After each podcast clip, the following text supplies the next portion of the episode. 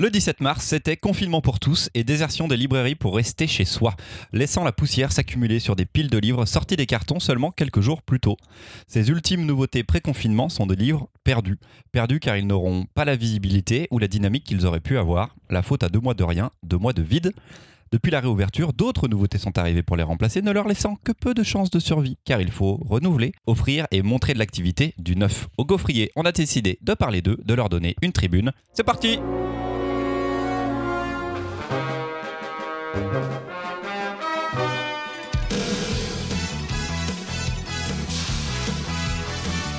Bienvenue dans l'épisode 40 du Gaufrier, le podcast BD. Toute l'équipe est là, Louise, Mimoun et Marion. Salut Salut. Au programme aujourd'hui du mindfuck dans Elle Pardon, baille. j'étais pas là, my name GNT. l'invention de l'arme ultime dans La Bombe et deux destins de femmes à l'orée de la fin de la Seconde Guerre mondiale dans Seul à Berlin. Pas très bon résumé, j'avoue. Ok, C'est pas seul à Berlin Si, c'est ça. on félicite Louise qui se rappelle du nom de sa. BD. Je suis au bout, je suis au bout les amis, je suis au bout. Marion, c'est toi qui ouvre le bal avec donc Mind MGMT. Ça y est, l'été pointe son nez, il fait chaud, la vie reprend, et en même temps, elle reprend avec son rythme d'été, un peu lent, un peu lourd. Chez moi, c'est le moment de l'année que je préfère, celui des grandes évasions, des souvenirs d'été d'enfant, d'ennuis profonds et de lectures folles. C'est le moment de l'année pour les Jules Verne, les Trois Mousquetaires. L'été, c'est l'aventure. Et puis, franchement, particulièrement maintenant que je suis plus une enfant, c'est l'évasion. C'est la fuite de la routine, le moment des vrais grands départs. Il s'avère que le nouveau récit de Matkin coche beaucoup de ses cases pour commencer cet été. T'as dit quoi? Quoi? C'est quoi Il s'avère que le nouveau récit de Matkin coche beaucoup de ses cases Ah. pour commencer l'été. Premier tome d'une trilogie chez Monsieur Toussaint l'ouverture. Madame GMT s'ouvre sur un événement des plus étranges survenu lors d'un vol de grande ligne. Tous les passagers de l'avion, sauf un, sont arrivés amnésiques. Le récit me présente Mary Marlowe, autrice qui décide d'enquêter sur, d'enquêter sur ce mystère comme une dernière cartouche pour essayer de publier un best-seller. Il ne faudra pas beaucoup de pages pour voir passer un complot peut-être, une organisation secrète, des fichiers classés, des pouvoirs spéciaux et la mise en place d'un rythme effréné, de courses-poursuites essoufflées. Je termine le premier tome plutôt accro à cette histoire. Et c'est peut-être là que réside le génie de scénariste Kay Matkin. J'avais déjà expérimenté ça dans sa précédente publication chez, la même maison d'édition. C'était du sang sur les mains, un récit à tiroir plein de rebondissements qui m'avait déjà accroché par le génie de l'écriture et du découpage. Vous avez dû vous en rendre compte, je vous ai pas encore parlé du dessin. Il faut que je vous avertisse, il s'avère que le dessin de Matkin tient plus de l'esquisse, du storyboard, que de la planche bien léchée hyper réaliste. Et c'est peut-être une des raisons pour laquelle je suis assez admiratif du travail de l'auteur. Réussir à m'immerger à ce point, avec un dessin si étrange. Si vous êtes faire une mission impossible de course-poursuite et être prêt à faire preuve de beaucoup d'imagination pour vous projeter dans les images, foncez, ce récit est prometteur. C'est donc de Matt Kint chez Monsieur Toussaint l'ouverture. Louise, Oui. qu'as-tu pensé de ce Mind MGMT C'est drôle parce que euh, j'avais fait confiance à mon apprenti sur cette BD, il m'a déçu. J'avais la flemme La de la lire, elle était tellement grosse. C'est la BD ou l'apprenti qui t'a déçu Ah non, la- l'apprenti m'a déçu du coup, je suis désolée. Et il m'avait dit oui, non, c'est pas terrible. Du coup, quand je l'ai pris, je suis là, bon, d'accord, ok, a priori, c'est pas terrible. Et grosse surprise, je l'ai lu ce matin et je l'ai trouvé très, très, très, très cool. Après, ça fait des très, très gros nœuds au cerveau parce qu'à des moments, il y a des trucs à lire sur les côtés, en dessous. Je suis revenue et et il y a de la BD. Et après, en fait, on retrouve d'autres personnages qui étaient dans le truc et en fait, ils étaient pas. Et en fait, lui, il contrôle un truc, il contrôle un machin, qui, voilà. Et du coup, j'ai rien dit encore. Et euh, j'ai trouvé ça très très chouette. Euh, j'ai trouvé ça très chouette. C'est un bon truc. J'ai bien envie de savoir la suite. Après, je suis pas euh, de ouf convaincue sur le dessin. Je, vais me faire frapper. Et des fois, à des moments, je les reconnaissais pas trop. A déjà frappé des gens ici?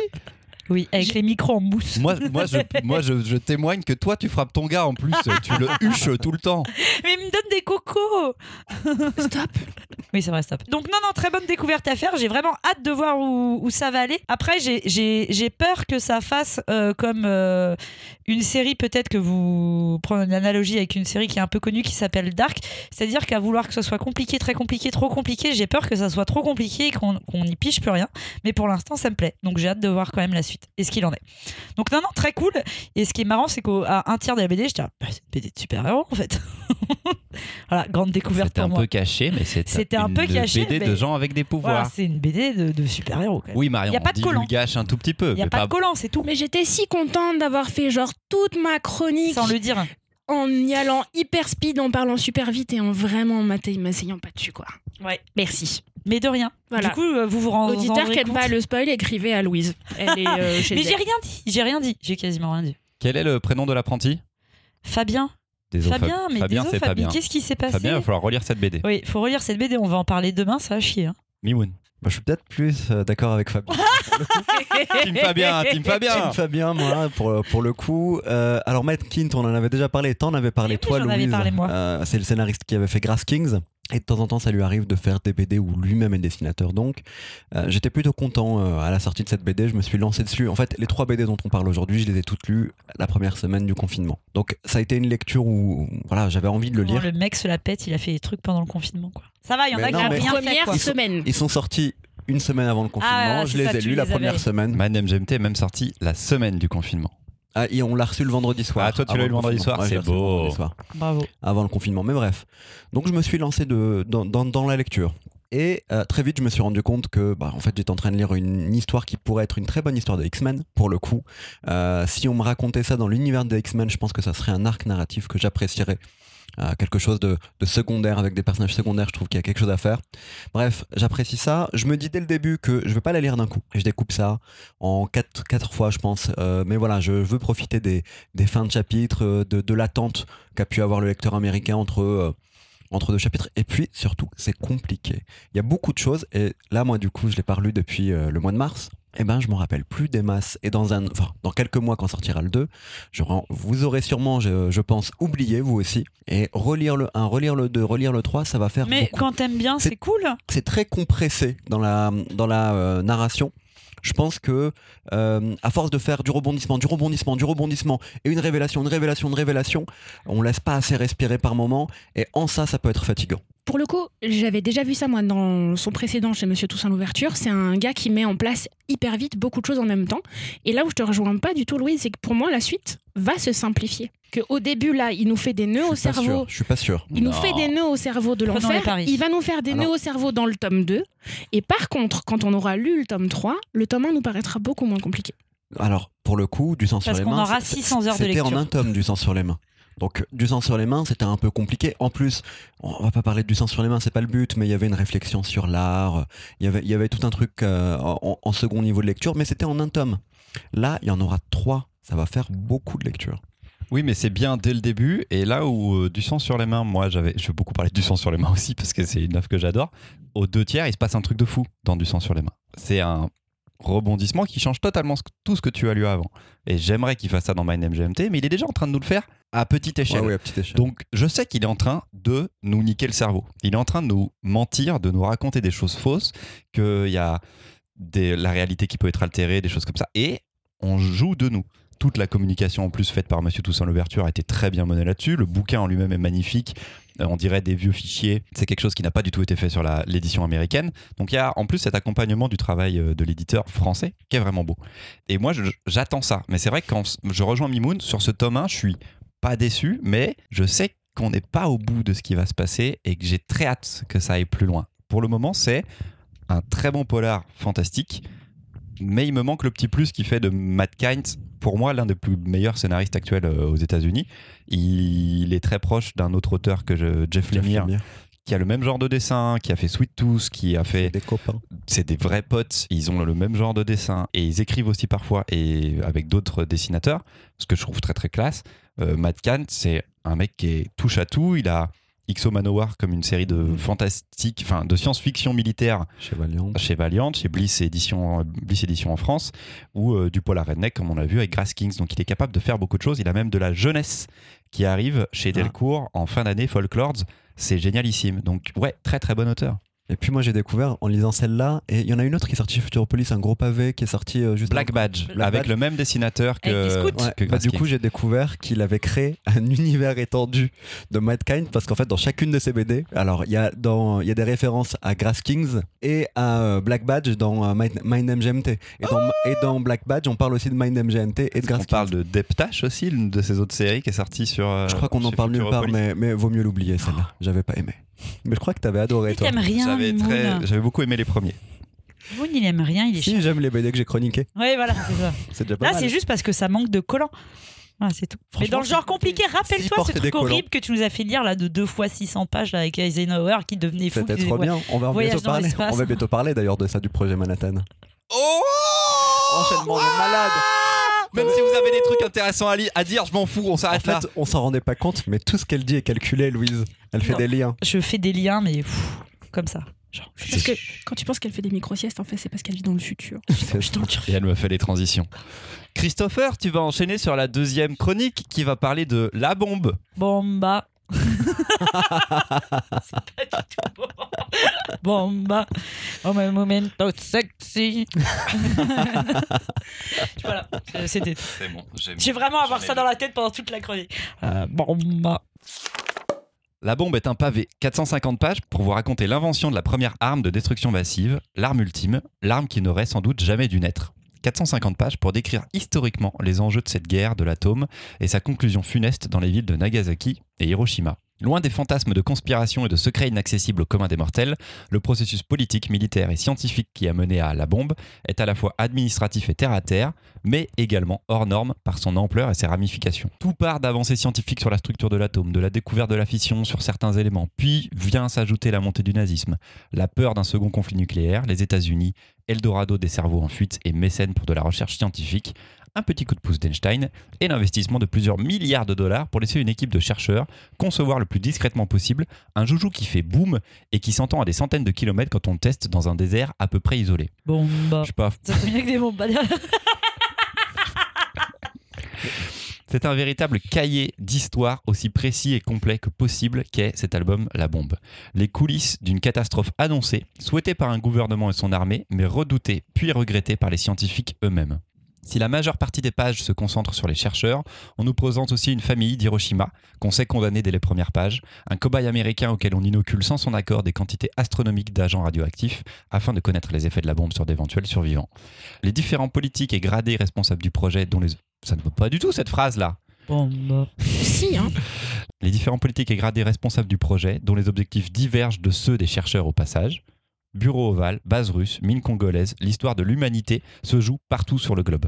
Le cheminement est en fait clair, simple et humain. Long et fastidieux d'ailleurs, car il s'étale sur plusieurs années, plusieurs fausses routes, des, des désillusions et des ratés. Seul le dénouement permet de réaliser la folie qu'est le projet Manhattan, 450 pages pour comprendre qu'il ne s'agit pas d'une erreur, ou en tout cas qu'elle était volontaire. J'ai très mal raconté l'album. Non, c'est très Mais bien. non, c'est pas mal. Allez, Non, t'as pas très mal raconté l'album, et comme ça j'enchaîne tout de suite, parce qu'il n'y a pas d'autre manière de raconter l'album. C'est un truc qui est hyper construit, ultra didactique. Si vous avez envie, enfin, si vous trouviez que dans My Name GMT, il y avait de la lecture, mais Hmm. ouvrez la bombe en fait. Ouvrez la bombe, parce que les dessins sont là juste pour savoir c'est qui qui parle. C'est quand même, mine de on va rien, reparler du dessin. c'est là, mais- son av- c'est là son avantage et c'est très bien fichu. Je, pour moi, ça a été bien fichu parce que ils ont dans l'équipe, en tout cas à la création de l'album, le choix est fait de se mettre du côté des vainqueurs et on a une espèce de vue d'ensemble de cette course à la- à l'armement international. Mais c'est assumé que on va nous la présenter du côté de celui qui les ont eu les premiers. Donc le reste est évoqué, les avancées allemandes ou pas, les tentatives japonaises ou pas, où sont les mines, qu'est-ce qui s'y passe. Si vous vous intéressez au sujet, c'est canon. Si vous vous intéressez à l'histoire militaire, c'est canon. Si vous vous intéressez à l'histoire de la Seconde Guerre mondiale, c'est canon. En revanche, si vous vous intéressez pas à l'histoire, j'ai peur que ça soit un peu long quand même. Bah, ça reste une grande BD historique et on en lit souvent et ça reste super cool quoi. C'est c'est très très très C'est bien pas fait. une BD pour ma part, c'est pas une BD euh, historique. C'est typiquement le genre d'ouvrage qui, c'est dommage qu'en librairie on le fasse pas plus, mais qui pourrait être sur la table d'histoire en fait. C'est-à-dire que c'est dommage qu'il n'y ait pas plus de passerelles entre des tables sciences humaines. Je voulais dire sciences humaines, pardon. Entre des tables sciences humaines et euh, la bande dessinée.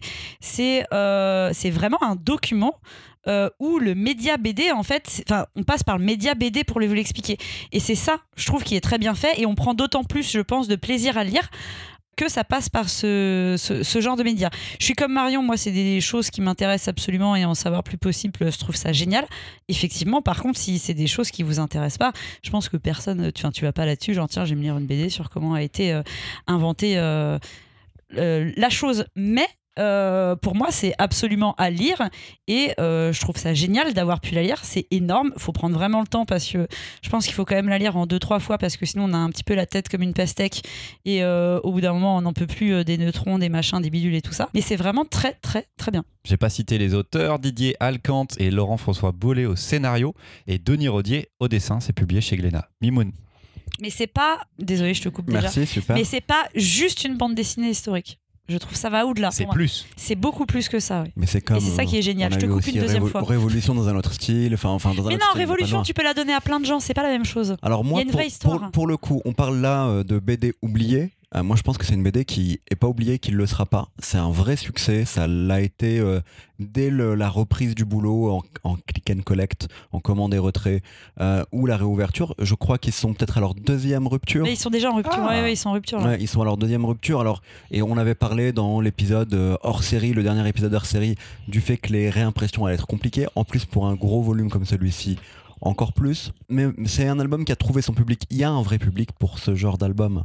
Il y a un vrai public pour de la vulgarisation, pour de l'histoire avec de la recherche, pour de l'historiographie aussi. Euh, et j'ai trouvé ça hyper intéressant parce qu'il y a des petits détails. Voilà, moi je, je sais pas pourquoi les Allemands ont pas réussi euh, là, à, euh, à comment dire à faire leurs bombes. Bon, on va voir que eux ils ont parié sur les eaux lourdes, que les Anglais ont tout fait pour les en empêcher. Et en fait, pendant un moment, on sait pas où ils en sont de leur avancée. Et il y a qu'à la fin que on comprend où ils en étaient et pourquoi ça a foiré de leur côté. Enfin, Il y a plein de petites choses que dès le début, il y a des gens qui comprennent que l'uranium va être important avant même le déclenchement de la guerre. Alors que pour le reste, même des militaires, ça prendra trois ans avant de, de, de popper au cerveau et de se dire tiens, là c'est important.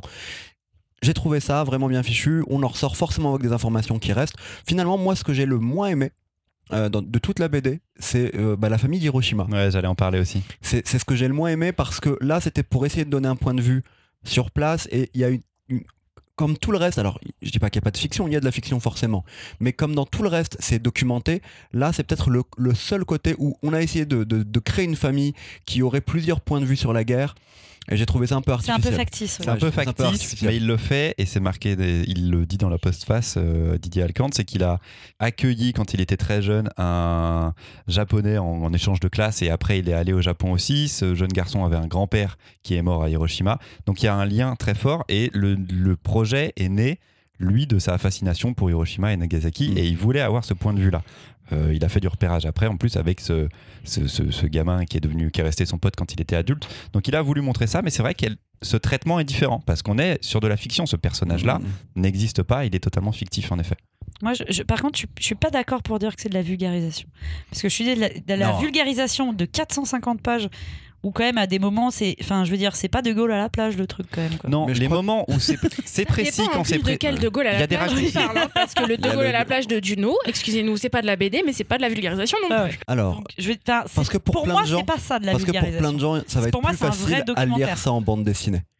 Je pense que pour plein de gens, ça va être le cas. Oui, qui alors que c'est faux parce que tu mets vraiment du temps à le lire. Ah oui, oui, bah on l'a. Enfin, moi j'ai mis deux après-midi, je pense à le Mm. lire. Ça, ça a été euh, en deux fois, euh, deux après-midi.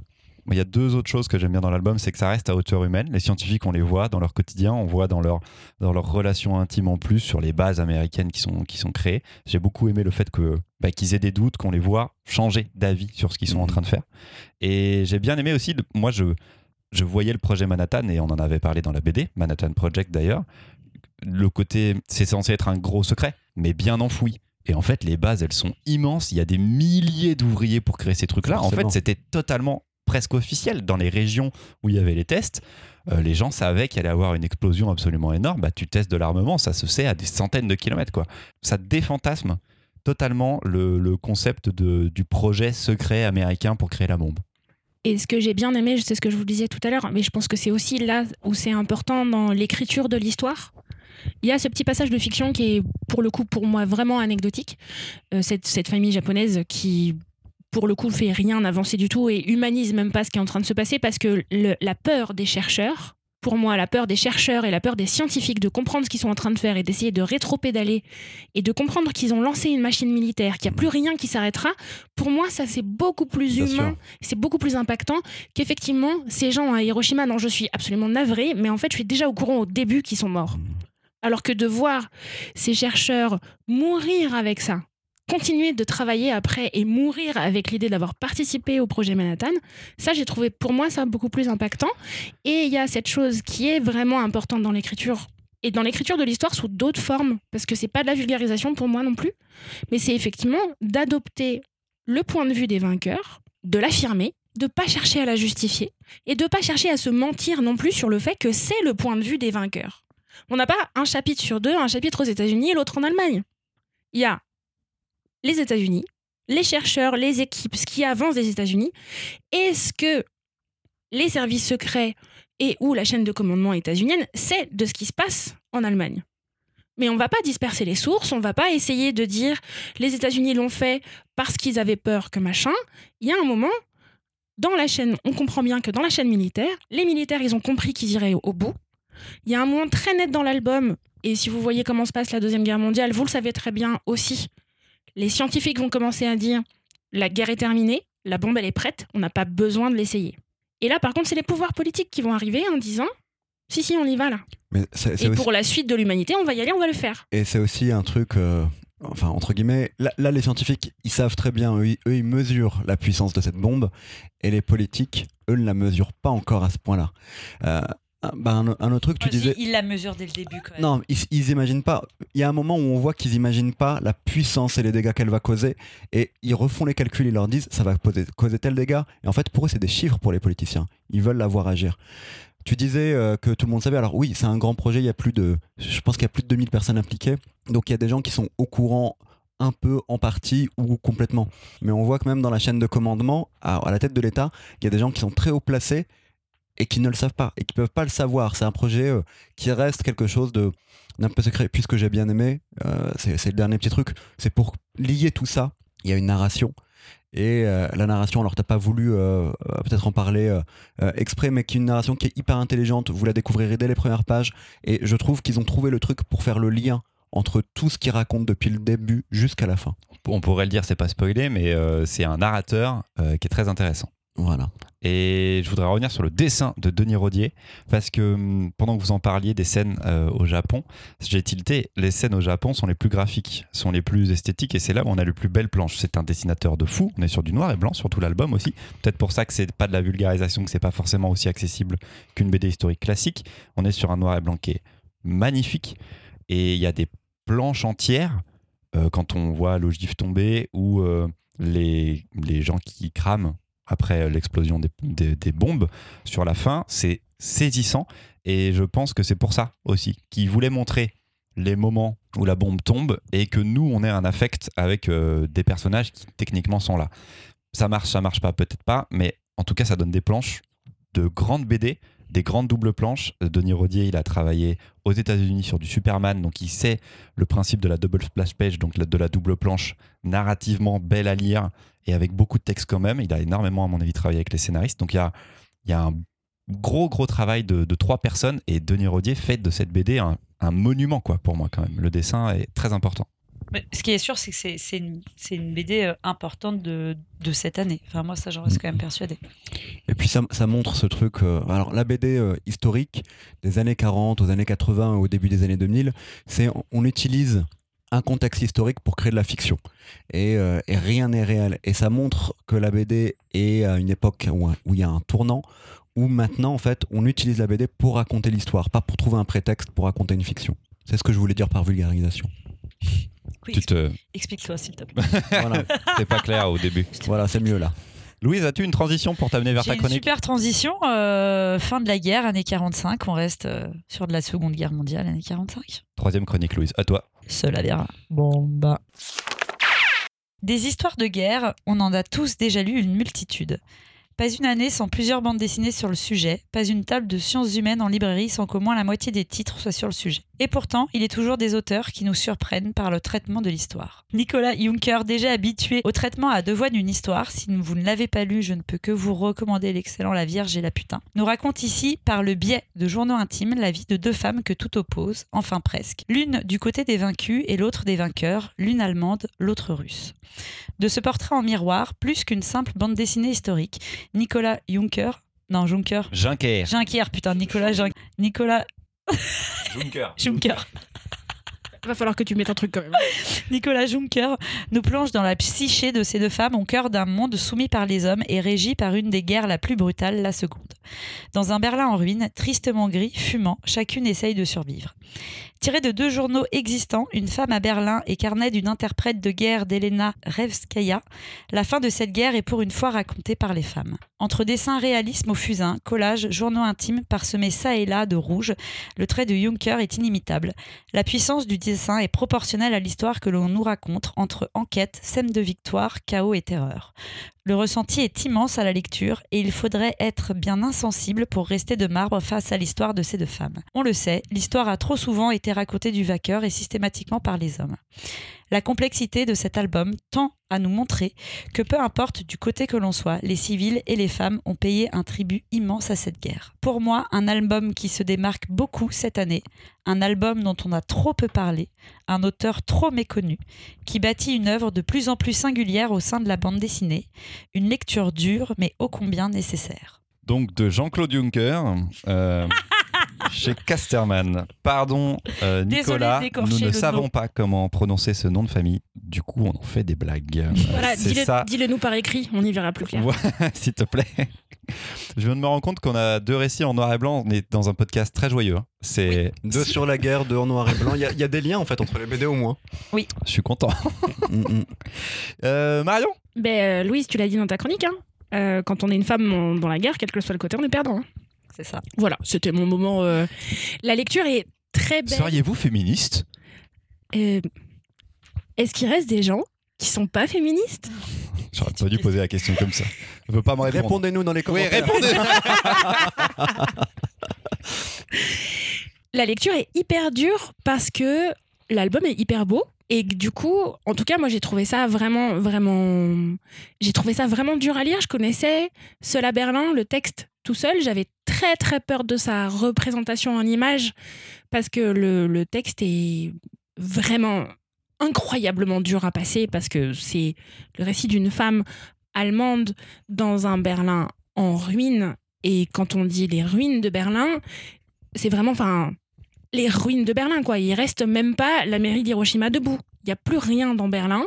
Les Russes arrivent et on a souvent l'image d'une armée russe qui ressemblerait à une armée française ou une armée anglaise de métiers, de corps, des hommes, des uniformes, des bataillons. On sait que c'est le bordel. Les Russes, ils arrivent de Stalingrad. Les Russes, ils arrivent de Stalingrad. Il y a des bataillons de femmes, il y a des bataillons d'enfants. Tout le monde arrive sur Berlin parce que ça doit être les premiers à arriver dans Berlin. Et c'est un massacre. Et c'est un massacre. Les Russes arrivent et c'est un massacre parce qu'ils veulent faire payer aux Allemands ce que eux-mêmes ont pris dans les campagnes russes. Et dans Berlin ne restent que les femmes et les enfants. Et les soldats allemands qui restent sont des enfants aussi. Il n'y a plus d'hommes dans Berlin. Il n'y a plus d'hommes allemands dans Berlin. Il reste que les vieux, les femmes et les enfants. C'est hyper dur à passer. J'ai trouvé que le mélange qu'il avait fait des deux textes était hyper intéressant de mettre ces deux femmes en miroir là. Parce que quand on finit cette lecture là, il peut pas y avoir de vainqueurs. Leurs vies sont ravagées. Ce qu'elles ont dû faire, subir, serrer les dents ou affirmer sont incroyablement durs. Et ça passe parce que le dessin est fou. Le dessin est fou, le découpage est fou. En revanche, sachez-le, il est explicite. Il est explicite. C'est une BD. Il est dur, Historique. C'est une BD historique, explicite. Le temps des bandes dessinées dont on parlait, donc je crois que c'est toi qui parlais de ça. Mimoun, Christopher, Mimoun. C'est moi. Faut que Sur, tu de quoi on parlait. sur, les, sur les BD historiques qui servent de prétexte à raconter des histoires. Ah. Et à raconter des fictions. minutes. Voilà, c'était toi il y a cinq minutes. Là, non, en fait, c'est pas un prétexte à raconter une fiction, ça va nous raconter l'histoire. Et quand on nous raconte une défaite ou qu'on raconte une victoire, quand on raconte le sac d'une ville, c'est pas le prétexte à avoir. Il y a une petite enquête là-dedans pour justifier le fait que tout le monde fasse des trucs. Néanmoins, c'est explicite. Préparez-vous à ça quand même. Ouais, les... la case qui m'a le plus euh, pris, c'était hum, tout le groupe, parce qu'au départ, euh, celle qui est allemande est dans une sorte de bunker, euh, sous un, enfin dans une cave. Et quand ils en sortent, à un moment, ils regardent vers le lecteur. Ils sont tous là, les yeux vides, les visages décharnés, les vêtements en lambeaux, et ils nous regardent tous. Et la BD est faite de pas mal de petites cases, mais celle-ci, elle est plus grande d'un coup. Et tu fais OK. Donc là, il y a, il y a tout ce groupe-là qui me, qui me dévisage et je me sens mal à lire ça et à voir ces gens et à voir leur, leur détresse. C'était hyper beau. Il y a deux cases colorées Ouais. qui sont des respirations absolument géniales aussi. Elles sont magnifiques, elles sont très belles et elles te, te permettent de ressortir un petit peu de toute cette horreur-là avant d'y replonger. Euh, de gaieté de cœur, bien sûr. Non, ouais, très très bon. Et le parallèle que tu fais avec La Vierge et la Putain est vraiment génial. C'est l'autre grand album pour moi de, de Nicolas Juncker. C'était euh, c'était deux albums, mais vraiment deux albums séparés. Un sur Elizabeth Tudor, l'autre sur Mary Stuart. Et ça allait jusqu'à un parallèle de mise en page. C'était un palindrome. C'était construit en palindrome et ça montrait à la fois ce qui les rapprochait, ce qui les écartait de page en folle. page. C'était était fou. de ça, ça paraît pas forcément peut-être quand on voit la Vierge et la putain mais voilà dans la construction on est forcément saisi par ça. Et là il, il lit les deux. Je trouve le, le parallèle euh, très fort dans sa bibliographie. Il fait pas que ça et je suis pas d'accord pour dire que j'aime tout ce qu'il fait. Mais euh, par contre il a un point de vue toujours sur euh, l'histoire pratiquement. Même quand il fait de l'humoristique avec un jour sans Jésus ou un truc comme ça c'était en 12 tomes c'était humoristique basé sur du voilà basé sur de l'histoire Eh ben c'est euh, un grand auteur là pour le coup, un grand raconteur d'histoire euh, qui est pas souvent, enfin voilà, qu'on on voit pas des grands articles sur lui. euh, mais Nicolas Juncker, il a pas fait tant d'albums aussi hein. il a pas fait tant d'albums. euh, il avait fait son album sur un sous-marin euh, chez chez en Glénat. immersion je crois en immersion qui était très bon. Enfin c'était une série, il y a eu quoi, trois tomes, deux ou trois trois tomes je crois. Il a été au scénario de Fouché. Oui, mais en fait, je Voilà. le préfère. On a parlé de Mike Kine tout à l'heure, qui peut être scénariste-dessinateur euh, ou scénariste tout court. Là, vraiment, Nicolas Juncker, je pense que quand il est scénariste-dessinateur, c'est des projets qui lui tiennent à cœur. Et c'est toute la différence. C'est toute la différence parce que les récits sont de qualité, là, dans ces cas-là. Et euh, bah, La Vierge et la Putain, ça a été un grand album. Celui-ci, c'est la Berlin, a été un grand album. Je suis là aussi. Alors, je vois ça du bout de ma lorgnette de libraire dans ma librairie. C'est un album qui a très bien marché, qui marche toujours. Mais j'ai vu aussi, pendant le confinement, plein d'articles passés. La presse n'est pas passée à côté en fait.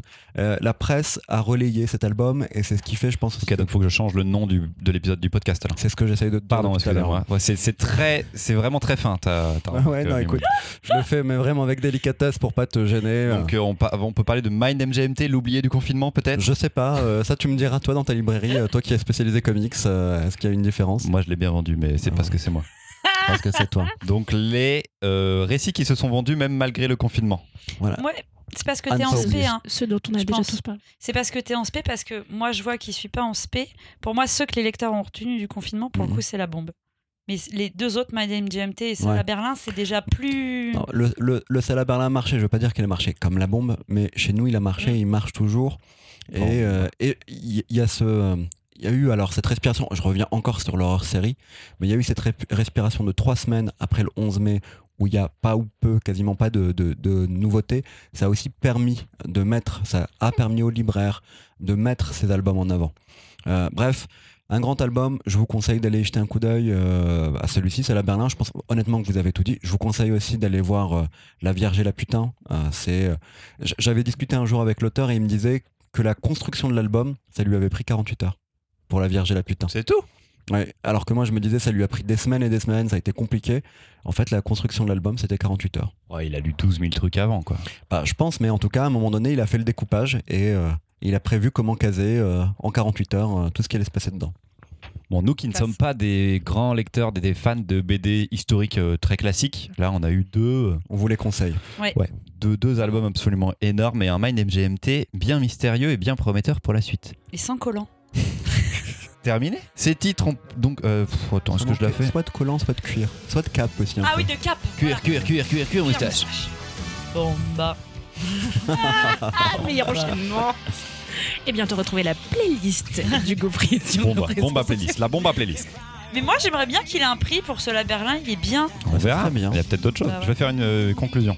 Ces titres ont peut-être déjà disparu des nouveautés chez votre libraire, mais elles sont encore bien disponibles. Exhumez-les, laissez-les voir la lumière qu'elles méritent. Merci les copains, à dans deux semaines.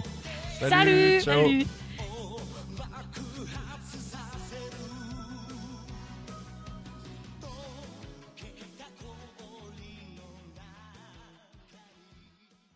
bomba. bomba. Oh, mais on vient de sexy. Je vois ce que c'est.